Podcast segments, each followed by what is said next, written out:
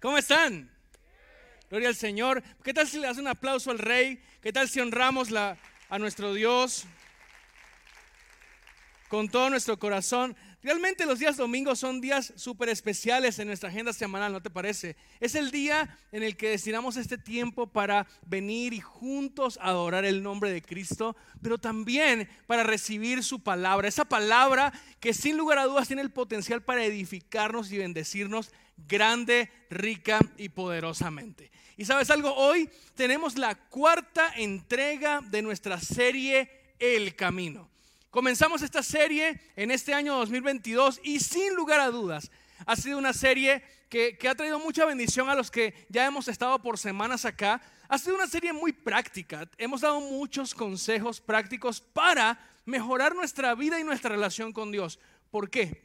Porque lo que hemos estado hablando en esta serie El Camino básicamente ha sido entender el estilo de vida del maestro para que podamos imitarlo y al seguirlo podamos encontrar una bendición en esa vida y en ese caminar como nuestro Señor. A manera de repaso y para darle continuidad a la serie, quiero recordarte el texto en Juan capítulo 14, versículo 6. Juan 14, 6. Jesús les dijo, yo soy Él y la y la vida y nadie viene al Padre sino por mí. Escucha esto.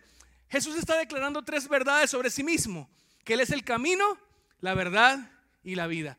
Y yo creo que siendo honestos, todos nosotros queremos la vida que Jesús ofrece. Amén. Todos queremos la vida que Jesús ofrece. Todo, a todos nos encanta disfrutar las verdades que el Señor nos enseña. Pero siendo honesto, muchas veces la mayoría de nosotros perdemos de vista una realidad y es que Jesús también es un camino que debemos seguir. De eso se trata esta serie, de seguir las pisadas, el estilo de vida, las huellas del maestro. Todos queremos la vida, amamos las verdades, pero no podemos olvidar que Jesús también es un camino que tenemos que recorrer. Y todo esto lo estamos promoviendo porque sé y sabemos en Casa de Libertad que todos queremos, ¿verdad? Experimentar una vida plena en Jesús.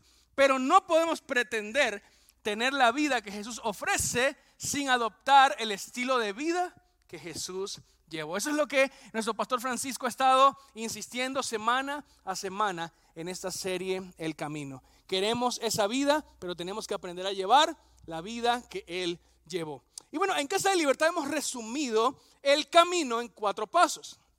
Cuatro pasos que básicamente nos van a ayudar a no perder ninguna experiencia que como discípulos deberíamos estar llevando en la iglesia.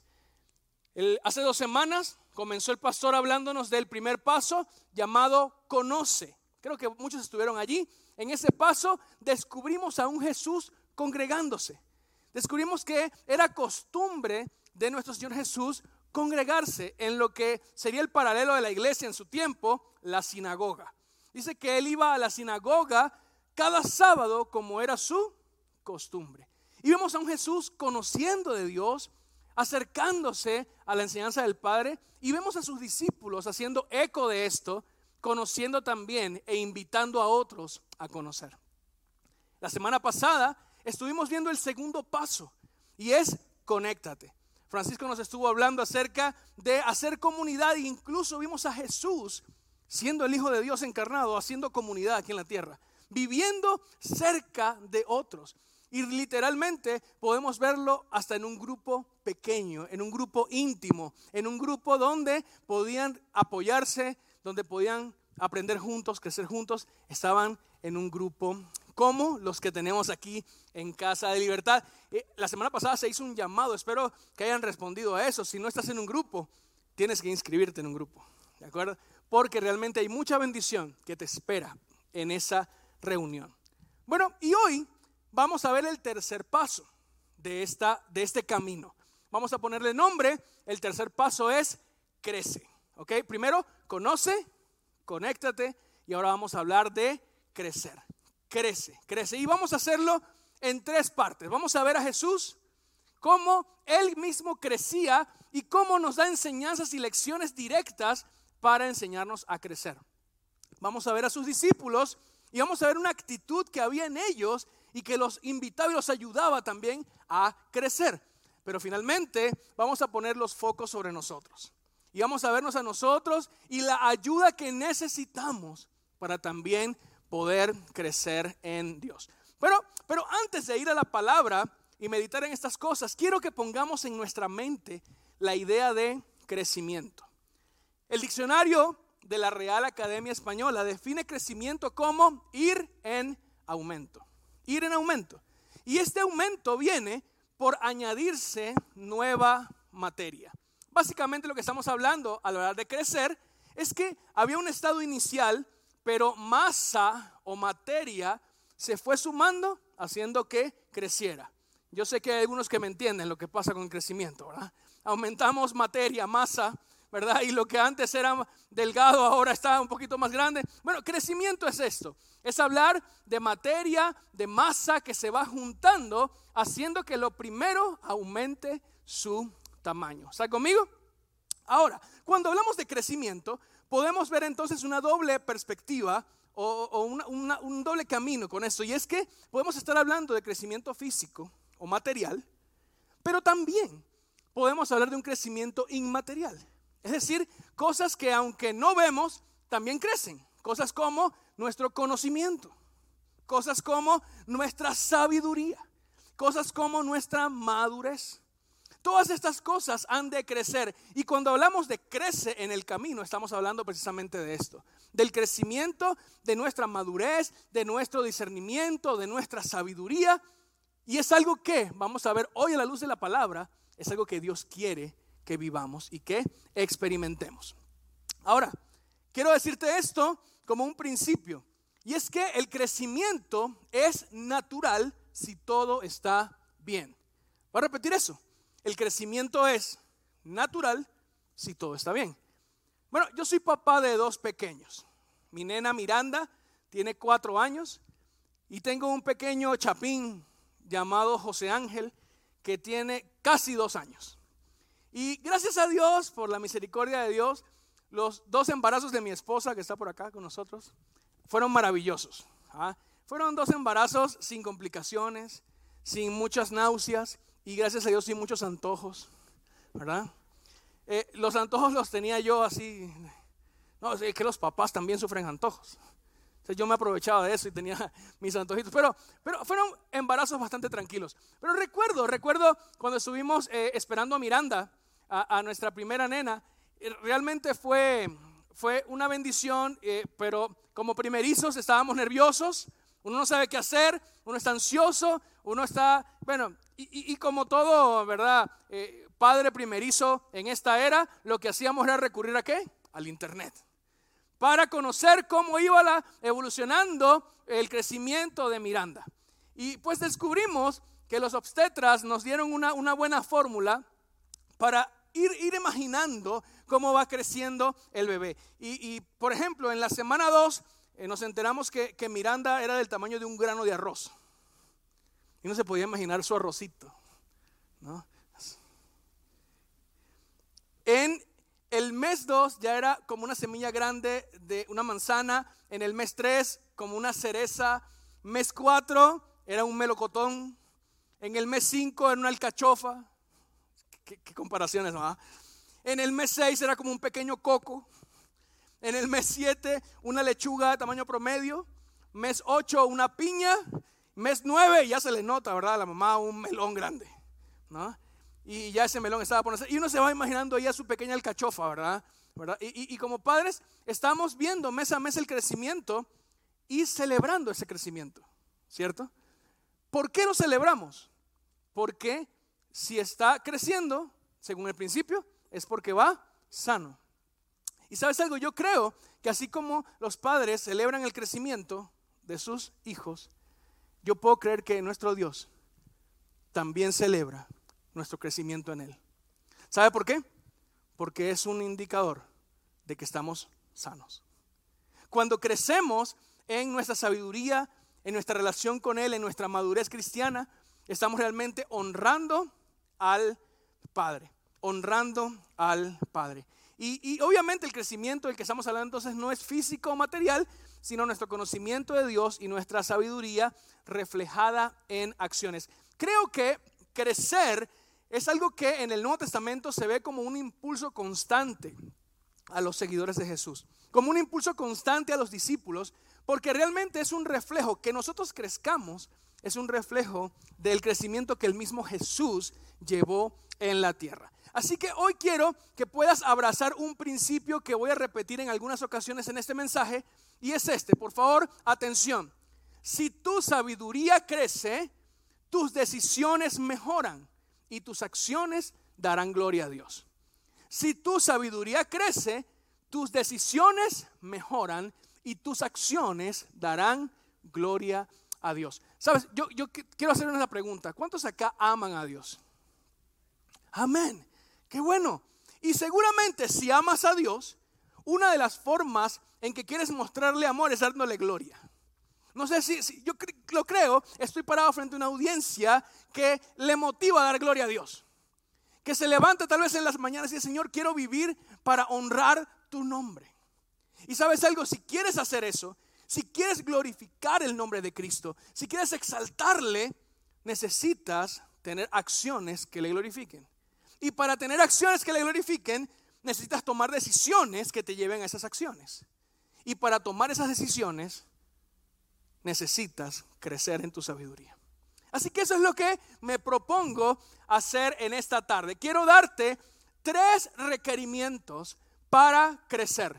Quiero darte tres requerimientos, tres cosas que tienes que asumir para que crezcas en tu relación con Dios, en tu sabiduría, en tu madurez como discípulo de Cristo. Y el primer requerimiento que quiero compartirte es este. Crecer requiere entrar en el negocio del Padre. No se preocupen, no se preocupen, ya les voy a explicar. Eh, requiere entrar en el negocio del Padre. Y en este primer principio o requerimiento quiero que pongamos la mirada sobre Jesús. A final de cuentas, es su estilo de vida el que queremos imitar. Amén. Así que Preguntemos esto. ¿Crecía Jesús? ¿Creen ustedes que Jesús crecía? No me refiero a lo físico. ¿Creen ustedes que Jesús crecía en sabiduría? ¿En conocimiento? ¿En discernimiento? Claro que sí. Fíjense, algunos pudieran pensar que siendo el Hijo de Dios, siendo Dios encarnado, quizás no, ¿qué va a estar creciendo? Él ya era grande. Pero la verdad es que Jesús, siendo 100% Dios, también era 100% hombre. En teología esto se llama la unión hipostática. Y, es un misterio, realmente nuestras mentes finitas no logran comprender esto, pero la verdad es que Dios, Jesús era 100% Dios, ¿sí? Pero nació, se encarnó en el cuerpo de un bebé, así que era 100% hombre. Y como un bebé, tenía que desarrollar su cognición, sus emociones, su discernimiento, aprendió a hablar, a caminar y experimentó todo lo que un niño, ¿verdad? En crecimiento experimenta. Eso lo vivió Jesús. Si recordamos, hace dos semanas el pastor Francisco nos estuvo hablando de la dinámica de crecimiento y aprendizaje de los niños judíos. ¿Se acuerdan de eso un poquito? El pastor Francisco nos hablaba de que habían tres niveles. El primer nivel se llamaba Beit Sefer. Y era donde los niños de 6 a 10 años literalmente estudiaban y aprendían de memoria la Torah. La ley, que tenemos en el Antiguo Testamento. Se lo aprendían de memoria. Niños de 6 a 10 años. ¿Te puedes imaginar eso? Es impresionante. Particularmente creo que nosotros en este tiempo como adultos nos, nos invitan a memorizar la palabra y memorizamos en el principio creó Dios los cielos y la tierra. Génesis 1.1. Nos memorizamos Juan 3.16, ¿verdad? Porque es un texto base en el Evangelio y Jesús lloró. Esos son los textos que nos aprendemos y es suficiente. Pero estos niños de 6 a 10 años aprendían la Torah de memoria. Era el primer nivel. Pero había un segundo nivel. El segundo nivel llamado Beit Talmud. Y en este segundo nivel, niños de 11 a 14 años aprendían no solo la Torah, sino que los profetas y los escritos, es decir, todo el Antiguo Testamento. De memoria. ¿Te puedes imaginar esto? Esos niños crecían en un conocimiento de las escrituras extraordinario. Pero había un tercer nivel, era el llamado Beit Midrash. En este tercer nivel, era donde los chicos que querían se postulaban para ser discípulos de un rabino.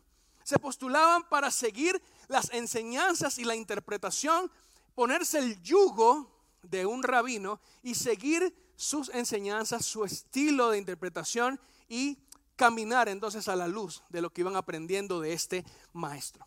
Ahora, ¿sabes algo? Si Jesús vivió estos modelos, es impresionante descubrir en los evangelios que no lo identificaban, jamás vemos a Jesús siendo identificado como el discípulo de un rabino. Lo vemos siendo identificado como un rabino. Es decir, que Jesús, siendo rabino, o para llegar a ser rabino, tuvo que haber pasado por Beit Sefer, Beit Talmud, Beit Midrash, y además seguir estudiando y desarrollando su sabiduría para convertirse ahora en un rabí o en un maestro. En muchos textos de los evangelios vamos a encontrar eh, momentos en el que personas se encuentran con Jesús y lo identifican como un rabí. Quiero leerte algunos. Mateo 22, 16 dice, y le enviaron los discípulos de ellos con los herodianos diciendo, Maestro, sabemos que eres amante de la verdad y que enseñas con verdad el camino de Dios y que no te cuidas de nadie porque no miras la apariencia de los hombres. Dinos pues, ¿qué te parece? ¿Es lícito dar tributo a César o no? ¿Cómo lo llaman cuando se presentan? Maestro, rabí, sabemos que has venido de Dios, respóndenos esto. También en Marcos 10, 17 dice, al salir él para seguir su camino, vino uno corriendo e hincando la rodilla delante de él le preguntó, Maestro bueno, ¿qué haré para heredar la vida eterna? Rabí, maestro, ¿qué haré para heredar la vida eterna? Y en Juan 3, 1 y 2, el famoso encuentro de Jesús con Nicodemo, vemos esto. Había un hombre de los fariseos que se llamaba Nicodemo, un principal entre los judíos. Este vino a Jesús de noche y le dijo, Rabí, sabemos que has venido de Dios como maestro, porque nadie puede hacer estas señales que tú haces si no está Dios con él. Y comienza una conversación muy especial entre Jesús y Nicodemo. Quiero que te des cuenta de esto.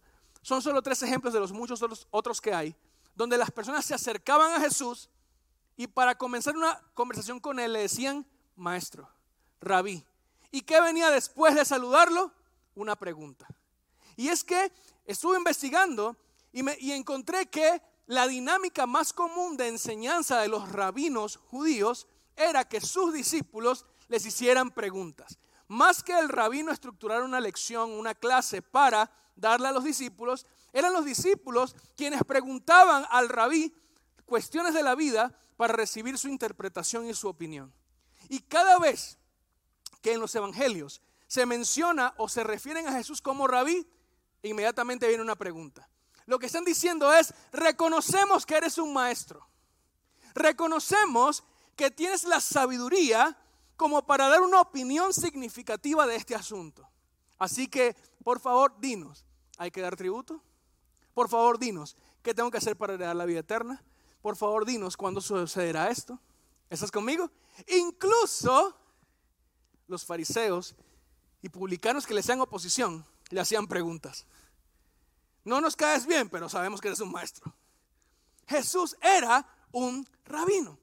Así que yo puedo entender que para llegar a ser rabino tuvo que haber pasado por, por un crecimiento desde su niñez en la interpretación, en el análisis y la aplicación de las escrituras.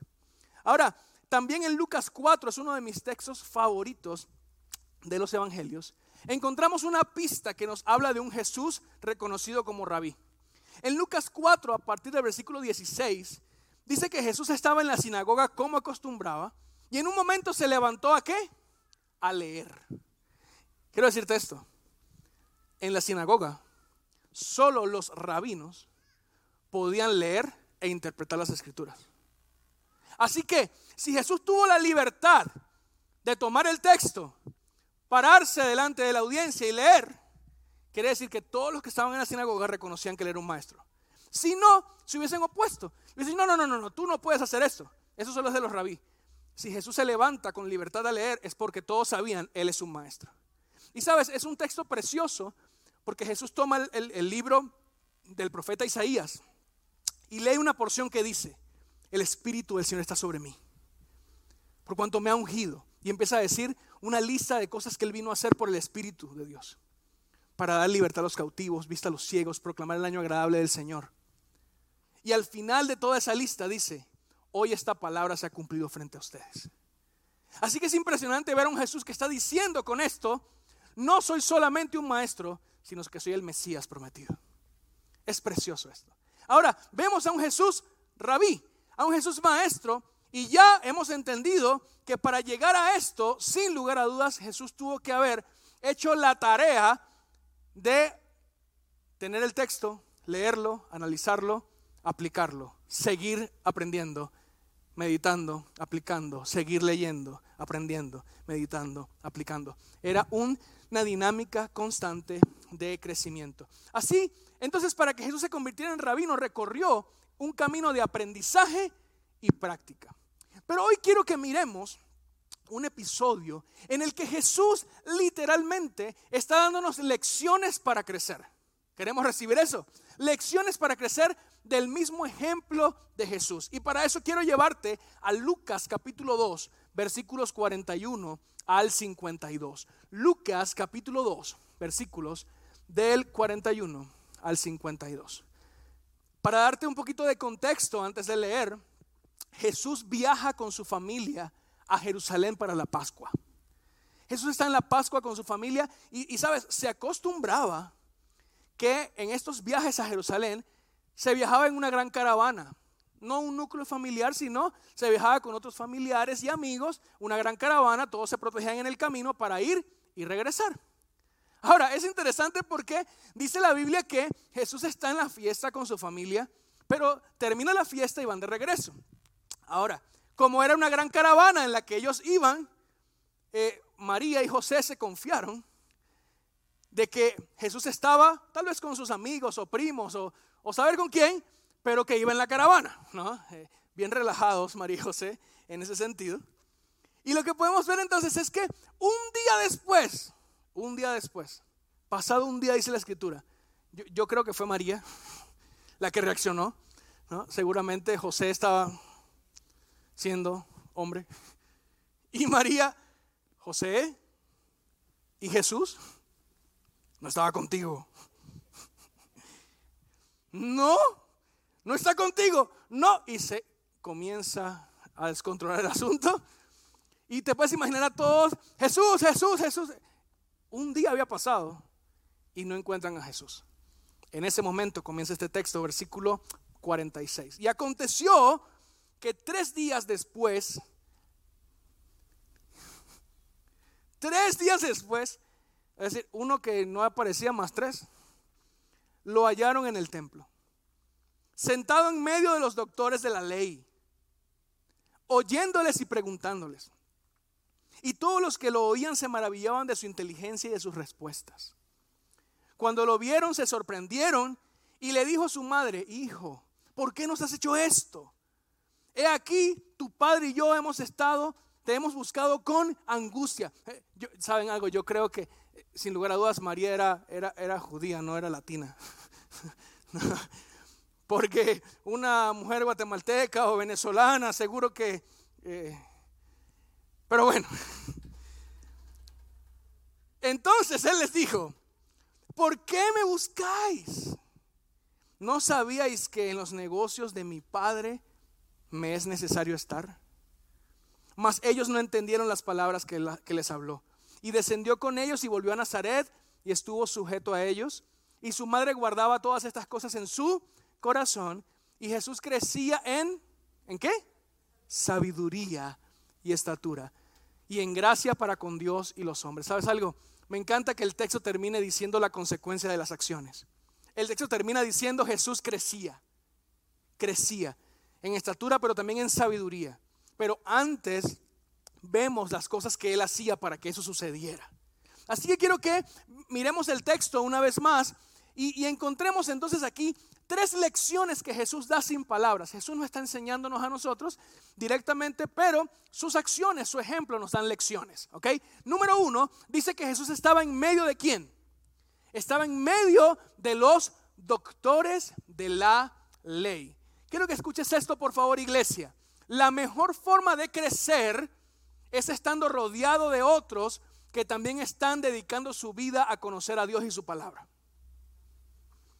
El mejor lugar donde puedes estar para crecer es rodeado de otros que están esforzándose por crecer también. ¿Ok? ¿Estás acá? Es que, sabes, eh, no, si crecemos solos, si intentamos crecer solos, el crecimiento sin lugar a dudas va a ser más lento. No tenemos a quien preguntarle, no tenemos cómo aclarar dudas, probablemente nos desanimemos un poquito porque hay que leer mucho. Y si estamos solos, el crecimiento se hace lento, pero no solo eso, ese no es el mayor problema, sino que se hace riesgoso el crecimiento, porque quizás vamos a estar interpretando las escrituras bajo una perspectiva que está contaminada con nuestro pecado y pudiéramos estar interpretando mal aquello que Dios quiere que interpretemos bien. Así que estar solos nunca va a ser la mejor opción. Jesús estaba rodeado de otros que estaban invirtiendo su vida en conocer a Dios y su palabra. Y yo quisiera unir esto al paso anterior, al que vimos la semana pasada. Conéctate. Sé parte de un grupo, porque en un grupo realmente tu crecimiento se va a acelerar y vas a tener garantía de que va a ser un crecimiento más sano en la sabiduría que viene de Dios. Así que colócate en el, en el lugar correcto. Amén. Ustedes hoy están en el lugar correcto. Aplaudo que estén acá en la iglesia hoy. Así que eso, eso es parte. Es estar ahí donde otros también están invirtiendo tiempo para conocer a Dios y crecer.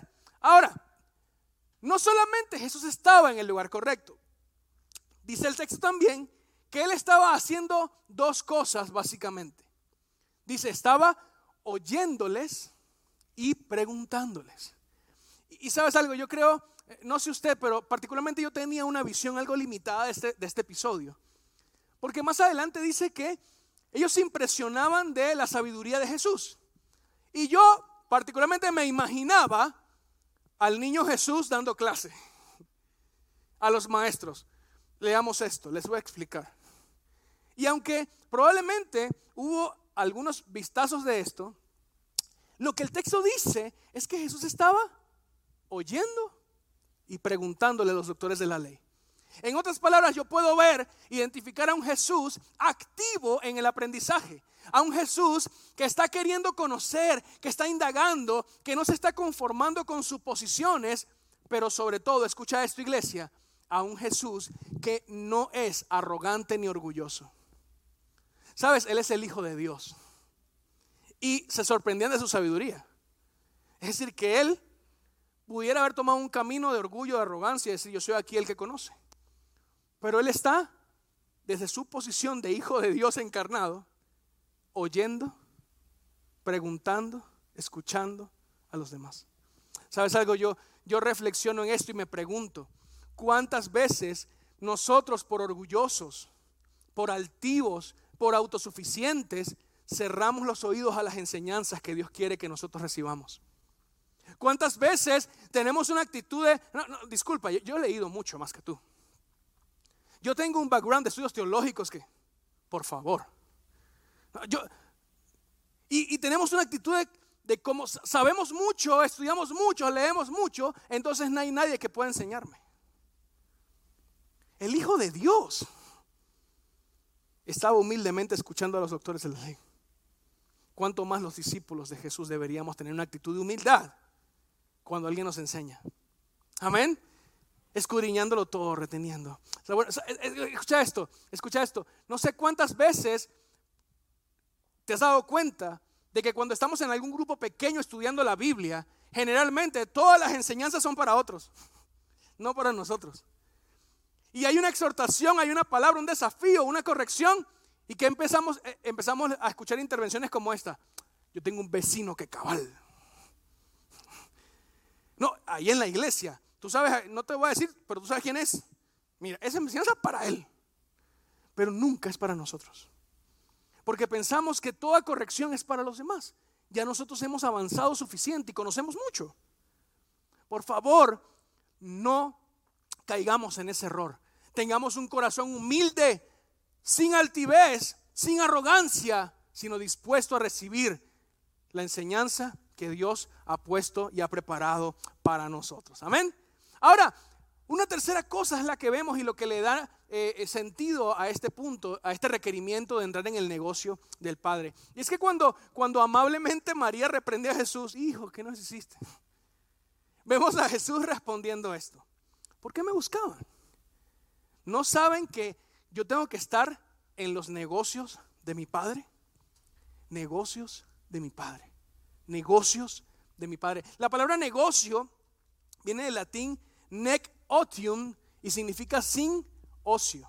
Es negarse a lo improductivo. Negarse a la pérdida de tiempo. Y Jesús está diciendo, yo tengo que estar en los negocios de mi Padre. Yo no estoy aquí para perder tiempo. Yo tengo que crecer porque tengo una misión que cumplir y tengo que capacitarme para ella. ¿Sabes algo? No sé cuántos de ustedes entienden que Dios tiene un plan con cada uno. Ustedes son discípulos de Cristo. Y Dios tiene para ustedes tareas que llevar a cabo en esta vida. No solamente creíste para recibir salvación y esperar la venida de Cristo. Tú estás acá para servir a Cristo hasta que Él venga. Y para hacerlo necesitas crecer. Tienes que negarte al ocio. Tienes que entrar en el negocio del Padre. ¿Sabes algo? Yo, yo entiendo que cuando se habla de la iglesia y la palabra negocio, todos nos asustamos porque pensamos ya van a hablar de, dinero, van a hablar de diezmos, de ofrendas, de primicias y de pactos. Pero sabes algo, aunque eso puede ser lo común en el mundo, nosotros en Casa de Libertad vamos a promover el verdadero negocio del Padre. Es aprender, es crecer y es vivir para su gloria. Amén. Así que entremos en ese negocio. Tomemos la decisión en esta hora de decir, ¿sabes qué? Yo me voy a negar a pasar tiempo improductivo. Yo voy a negar, voy a negarme a priorizar mi ocio, mi placer y mi diversión antes que mi tiempo de leer la Biblia, meditarla, escudriñarla, tomar lecciones y aplicarlas. Yo me niego, me niego. Y sabes, Jesús le responde eso a sus padres yo, tengo que estar en el negocio del Padre. Yo tengo que dedicarme a lo que es productivo y es mi crecimiento para cumplir el llamado que Dios tiene para mí. Crecer entonces es algo en lo que Jesús se enfocó. Y nosotros como seguidores de Jesús, como gente que recorre el camino del Maestro, tenemos que asumir esa misma responsabilidad y ese mismo enfoque en nuestra vida. Por eso, por eso te pregunto, muy práctico, muy práctico, te pregunto esto, ¿cuánto tiempo inviertes en tu crecimiento? Sea honesto. ¿Cuánto tiempo pasas a la semana? En una semana normal. ¿Cuánto tiempo pasas leyendo la Biblia? ¿Cuánto tiempo pasas tomando notas, meditando realmente en ella, orando y pidiendo a Dios discernimiento? ¿Cuánto tiempo pasas extrayendo las lecciones y asumiéndolas en tu vida? ¿Cuánto tiempo inviertes en el estudio formal de la palabra? ¿Estás en un grupo? ¿Cuánto tiempo pasas en comunidad creciendo con otros? Son preguntas que te dejo para que puedas meditar en ellas. Bueno, ese es el, primer requerimiento que vemos para crecer. ¿Cuál es? Entrar en el negocio del Padre. Ahora, hay un segundo requerimiento que quiero compartirte y es este. Crecer requiere anhelo. Crecer requiere anhelo. Hace tiempo escuché una historia eh, bien interesante, me parece interesante, no sé usted. y esta historia hablaba de un joven, un joven que quería ser sabio, un joven que quería aumentar en su sabiduría. Y en su ciudad había un hombre anciano famoso por su sabiduría. Así que el joven va a donde está aquel y le dice, quiero que me des el secreto para ser sabio. ¿Cuál es el secreto para crecer en mi sabiduría?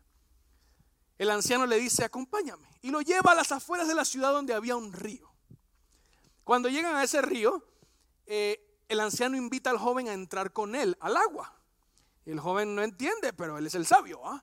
Así que, ok, entran juntos al agua. Y cuando a ambos le llega el agua a la cintura, el anciano toma el brazo del joven, lo tuerce, lo toma por el cuello y lo hunde en el agua.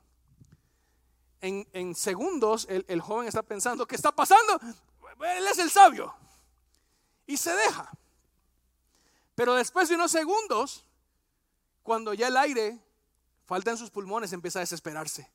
Y empieza a agitar los brazos y empieza a tratar de hacer fuerzas para salir del agua. Pero ahí está el anciano, lo tiene hundido, lo tiene inmovilizado.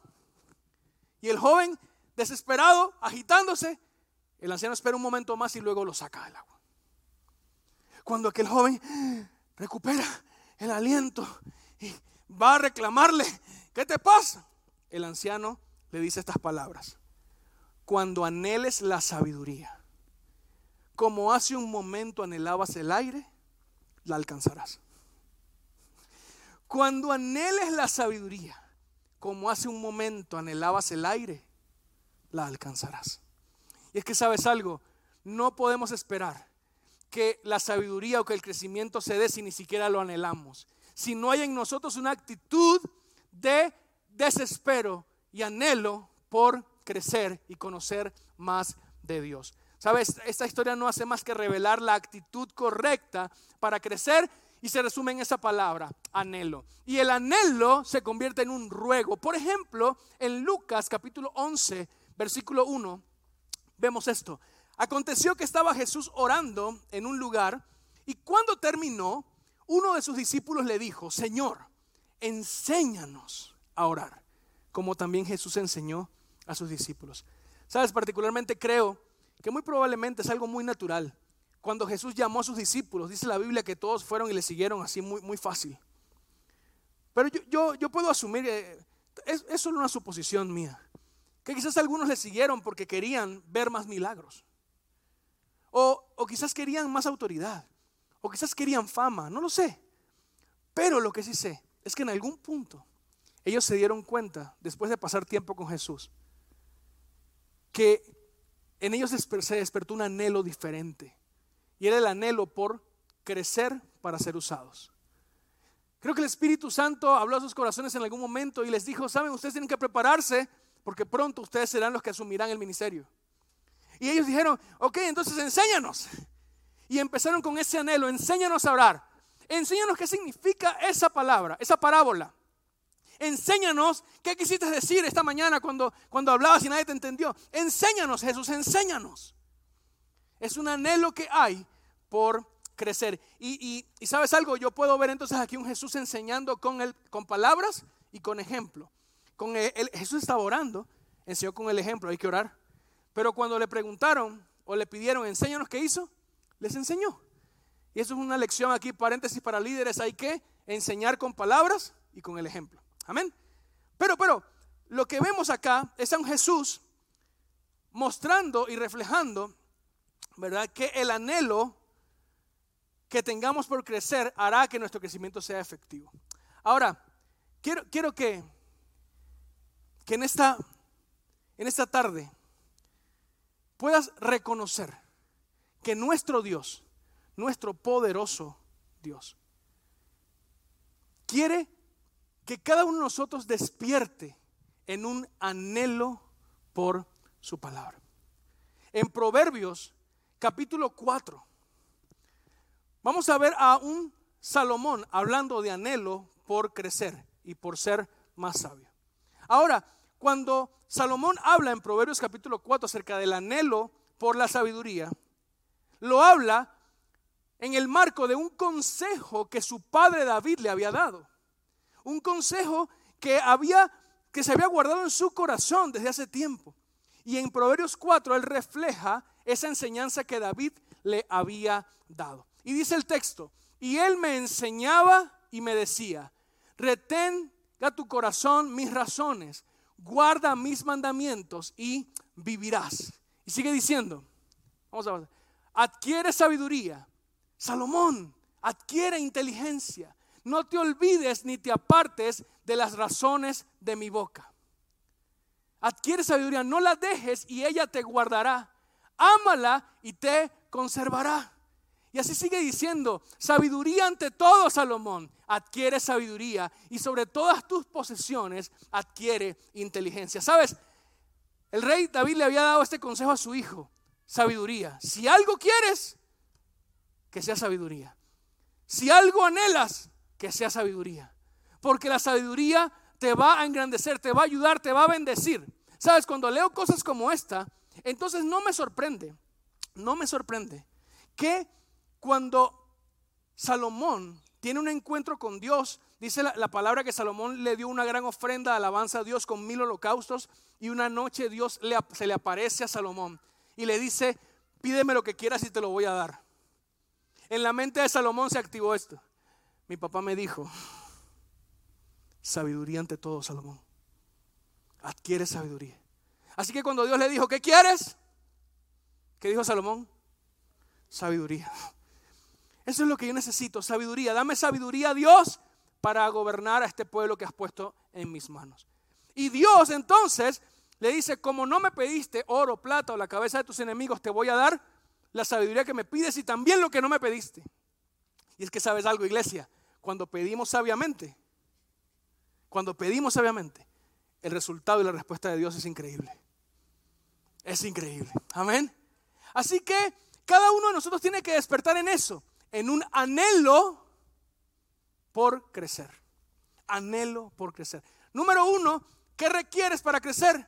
Entrar en el negocio del Padre. En segundo lugar, requieres anhelo. Pero, pero antes de ir al tercer punto, quiero que reconozcamos algo.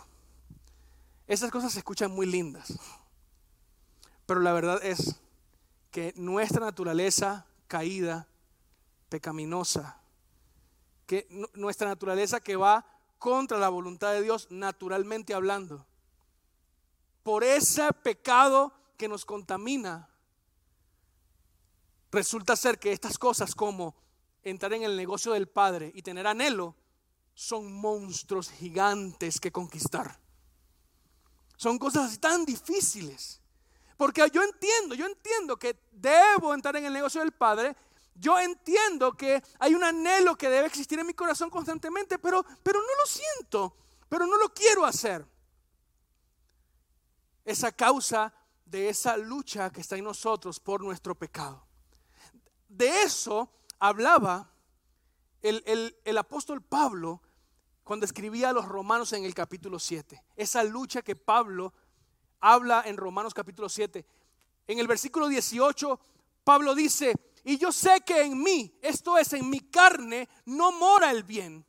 Porque el querer el bien está en mí, pero no el hacerlo. El querer el bien está en mí. Yo entiendo, yo entiendo, yo, sé, pero hacerlo no está en mí. No está en mí el hacerlo. Yo, y, sabes algo, Pablo empieza a decir lo que, eh, porque no hago el bien que quiero, sino el mal que no quiero. Eh, ¿Alguien se identifica con esto? Ah, yo sé lo que tengo que hacer, pero hago lo contrario. Y yo sé que no debo hacer eso, pero lo hago. Y vivimos con esa lucha constantemente entre, entre un espíritu dispuesto y una carne débil. Entre... Y Pablo está diciendo, ¿saben qué? Eh, eh, me siento miserable, así dice el texto. Me siento miserable. ¿Quién me podrá librar de este cuerpo de muerte? Pero en el versículo 25, Pablo da la respuesta. Gracias doy a Dios por Jesucristo, Señor nuestro. Así que yo mismo con la mente sirvo la ley de Dios, más con la carne la ley del pecado. Gracias Gracias a Dios por nuestro Señor Jesucristo. Y es que sabes algo, esta y todas las demás luchas y debilidades de tu vida tienen una respuesta en la cruz. Jesús nos da la fortaleza para enfrentar aquello que con nuestra débil carne no podemos enfrentar. En Gálatas capítulo 5, cuando se habla del, del fruto de la carne y el espíritu, el texto dice que el espíritu es contra la carne, que la carne es contra el espíritu y ellos se oponen entre sí. Y sabes algo, la verdad es que nuestra carne está presente empujándonos a hacer lo que es contrario a la voluntad de Dios. Y nuestro espíritu está luchando por hacer la voluntad de Dios y están ahí en una constante oposición. Lamentablemente, por nuestra dinámica de vida, quizás por nuestra dejadez en la búsqueda de Dios, al parecer la carne siempre vence la lucha. Y es por eso que desesperadamente necesitamos día a día volver a Jesús. Y volver a la obra de la cruz. Y volver a ese lugar en el que reconocemos Jesús pagó el precio por nuestros pecados. Necesitamos volver a meditar en el sacrificio que hizo por nosotros y buscarle apasionadamente y decirle, Señor, ven a mi vida. Necesito, Señor, que tomes el control porque solo no puedo. Porque solo siempre voy a caer. El apóstol Pablo escribió a la iglesia de Galacia, a los Gálatas, este famoso texto en Gálatas 2.20 que dice, con Cristo estoy juntamente crucificado. Y ya no vivo yo, mas vive Cristo en mí. Y lo que ahora vivo en la carne lo vivo en la fe del Hijo de Dios, el cual me amó y se entregó a sí mismo por mí. Quiero que escuches esto, iglesia. La respuesta para que puedas crecer, y es el último requerimiento del que te quiero hablar, es que tú necesitas una sustitución. Necesitas entrar en el negocio del Padre. Necesitas anhelo, pero sobre todo necesitas una sustitución. ¿Qué significa esto? Ya no puedes seguir tú controlando tu vida. Necesitas que Jesús venga y tome el control. Necesitas acercarte a Él diariamente para que muera y se despoje de ti el viejo hombre que está viciado con el pecado y tienes que revestirte del nuevo que es en Cristo Jesús. Necesitas sufrir una sustitución donde ya no vivas tú, sino que viva Cristo en ti. Y cuando eso suceda, entonces el Jesús que anhelaba crecer, el Jesús que estaba en medio de los doctores de la ley, el Jesús que estaba activamente aprendiendo, creciendo y esforzándose, será el que te motive esas mismas acciones a ti. Ya no va a vivir el ángel que que no tiene anhelo por la palabra. Ya no, va a vivir el ángel que, que fácilmente se, se, desenfoca. Ya no va a vivir el ángel que, que permite que los afanes de la vida silencien su búsqueda de Dios. Va a vivir Cristo en él. Y siendo Cristo el que vive, el anhelo y estar en el negocio del Padre van a ser posibles. Necesitas una sustitución. ¿Y cómo lo hago? Busca cada día más y más de Cristo. Amén. Necesitas tomar la decisión de empezar con las cosas simples que luego se hacen hábitos, que luego determinan tu estilo de vida. Necesitas hoy abrazar la decisión y la idea de volver a la palabra, de volver a meditar en ella todos los días un rato, de volver a discernir, de volver a aplicar las lecciones que recibes de parte de Dios mientras más de Cristo, mientras más busques a Dios en oración, mientras más le alabes y le adores, mientras más lugar le des al Hijo de Dios en tu vida, más será posible tu crecimiento. Así que, tres requerimientos, sencillos y complejos.